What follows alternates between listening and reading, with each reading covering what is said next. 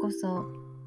このラジオは休むのが苦手なあなたにお届けしています。ここでは看護師と保健師としての経験を持つ私マユティが知るともっと心が楽になるをモットーに日々のことや睡眠のことについてお話しします。このラジオはあなたが寝る前にお届けします。皆さんいかがお過ごしですか？お元気ですか？寝てますか？はい、えー、今日はですねあの酔っ払ったような頭で会議に出ていませんか？っていう話をちょっとしたいなと思っています。はい。これね、あのお酒飲みながら仕事をしないよってもしかして思ったかもしれません。どうかな？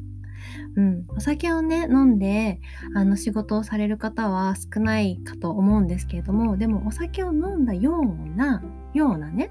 頭で仕事をしている人ってもしかしたらなんかめちゃめちゃいるんじゃないのかなって私思うんですね。うん、これどういうことかって言いますとあのこういう風なデータが出てて6時間睡眠を10日間続けたら、えっとね、ウイスキーのショットグラス4杯飲んだのと同じ頭の機能、脳の機能っていう風に言われているんですね。うん、つまりどういうことかっていうと、まあ、お酒飲んだ状態の頭と一緒。まあ、アルコールが入ってるか入ってないかの違いではあると思うんですけれども、うん。あのー、そう、だから6時間睡眠をずっと続けていると、そういう状態になりますよっていうことなんですね。うん。で、あの、仕事が重なったりとか、こう残業したりとか、ずっとね、こう、寝る時間を削っていて、働いていたら、あの、こう、気力でね、働けることはあるかもしれないけれども、頭の中はもうちょっと、あの、休まっているような状態っていうことですね。うん。休まっているっていうか、ちょっとまあ、あのいつもの力を発揮できていないっていうところかな。と思います。うん、であのー、こうね車の運転にちょっと例えてお話ししたいんですけれどもあの飲酒運転ってあの捕まるじゃないですか。でなんでかっていうとあのあれですよね危ないからこう事故が起こったりしてとても危ないから飲酒運転って捕まると思うんですね。で事故も起きやすいしっていうので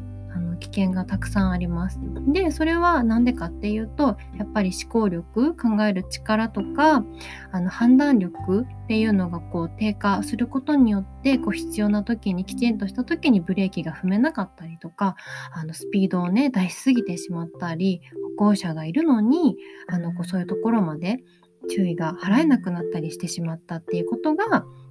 うん、いろいろなね原因として考えられると思います。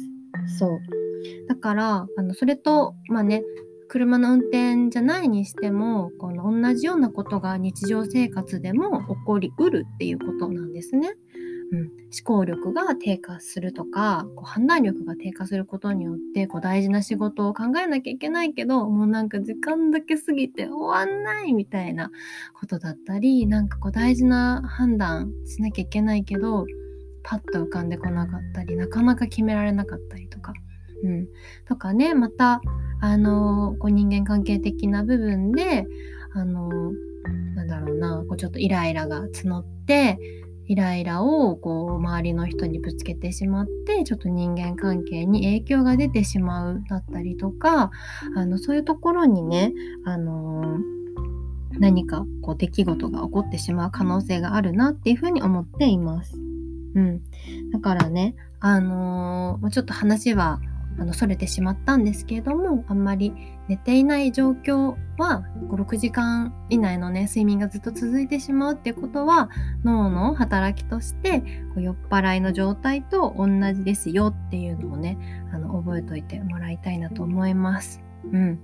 なのでそうお酒飲んでないけどもう酔っ払ってるのみたいなもうちょっと全然思考働かないしっていうようなもう全然仕事も進まないしっていうようなのをねもし感じたらあちょっと6時間睡眠続いてたかもっていうのをねあの振り返ってもらえたらいいかなっていうふうに思います。はい。ね。